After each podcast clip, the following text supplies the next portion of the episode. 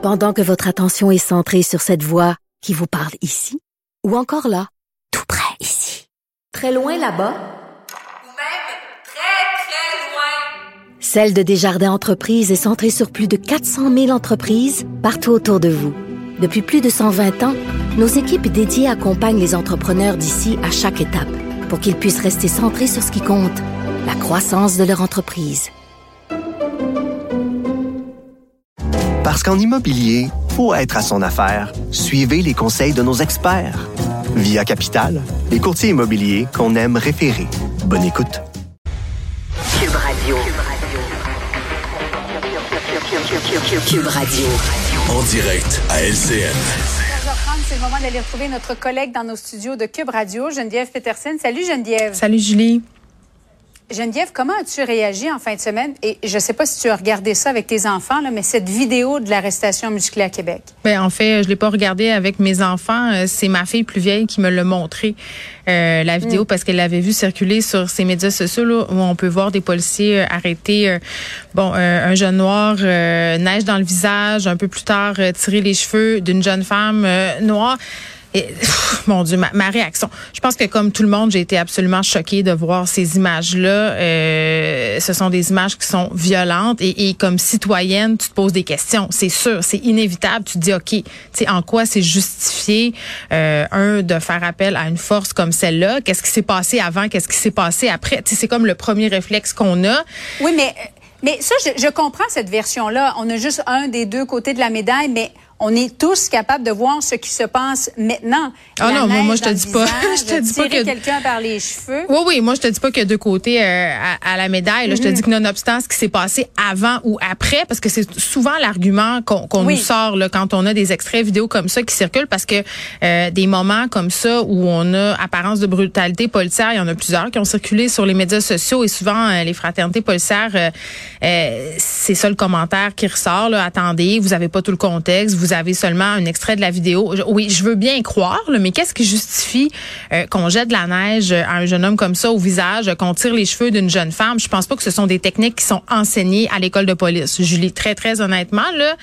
Et, et non seulement ça, je me l'explique mal, mais euh, dans l'ambiance dans laquelle on est plongé en ce moment, la discussion qu'on a à l'échelle euh, planétaire, là, je dirais, là, mais Ouais. euh, ramenons ça chez nous à l'échelle québécoise sur le profilage, sur le racisme. Tu sais, moi, Julie, là, je vais te dire une chose. Moi, je suis une madame blanche de 40 ans, là. Je veux dire, je peux pas être me mettre à la place d'une jeune femme noire ou d'un jeune homme noir qui se promène et qui rencontre des policiers. Mais mettons que je me mets à leur place, ça doit être bien difficile d'avoir pas peur, d'avoir confiance quand on voit des images comme celle-là. Ça aide pas à l'image de la police. J'allais dire, Geneviève, est-ce que quand tu as vu cette vidéo-là, tu Hmm. t'es dit, comment se fait-il que ça arrive encore aujourd'hui? On est presque en 2022, après la mort de George Floyd. Comme tu dis, c'est un, on en a parlé partout à travers le monde, particulièrement ici aux États-Unis, des, arrestations musclées à l'endroit des personnes racisées. Ben, ça devrait pas arriver, ça, c'est la première chose. Est-ce qu'il y a assez de formation euh, à cet effet-là au niveau des corps de police, à l'école de police? J'en ai aucune idée. On peut se parler aussi de l'absence euh, des communautés noires et d'autres communautés racisées dans certains corps de police. La police de Québec, police qui est très blanche, ne serait-ce que, euh, puis j'en discutais tantôt avec Fabrice Ville, ne serait-ce que pour...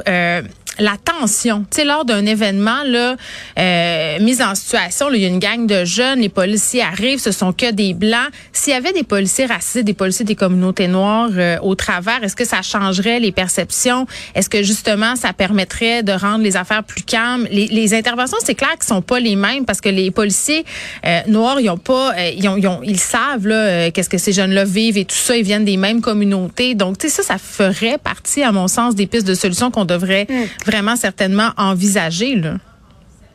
Mais c'est intéressant ce que tu dis parce que je ne sais pas si tu as eu vent de cette conversation-là entre le policier et un des deux, euh, une des deux personnes noires là, qui a été interceptée. Retourne chez vous à Montréal. Et le garçon a dit, mais c'est parce que je reste ici, moi, à Québec. Mais est-ce que, OK, Dans Julie, on se dit ça, on entend ça, alors que le gouvernement fait une campagne euh, contre le racisme. On s'en est parlé, euh, où on voit une gang justement euh, de jeunes noirs dans un parc, puis on dit ça, c'est pas des noirs, ce sont nos amis québécois. Là, je paraphrase. Est-ce que c'est pas assez ironique de voir des gens qui disent, ah, cette campagne-là, elle sert à rien, on n'est pas raciste, c'est au Québec? Non, non on l'a au visage, là, cette réplique-là, votant chez vous, retourne à Montréal. Euh, comment on a de témoignages de personnes noires qui nous disent, hey, moi, je me le fais dire quotidiennement, là, retourne dans ton pays en 2021. Donc, tu sais, je veux dire, on a encore beaucoup de chemin à faire et je me mets à la place de ces jeunes-là. Euh, tu sais, ça doit pas être facile. Ça doit vraiment pas être facile euh, d'avoir confiance et de se sentir bienvenu. C'est ce que j'ai envie de dire quand on voit des images comme ça circuler.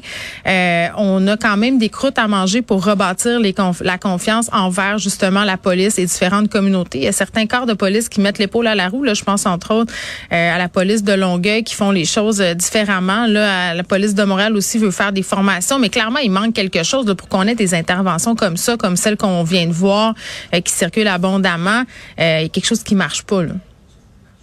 Et d'ailleurs, le service euh, de police de la Ville de Québec a hmm. ouvert euh, une enquête à l'interne. Ben, ce serait le fun qu'il y ait une enquête indépendante, hein, Julie? En tout cas, moi, c'est ce que je souhaiterais. Oui.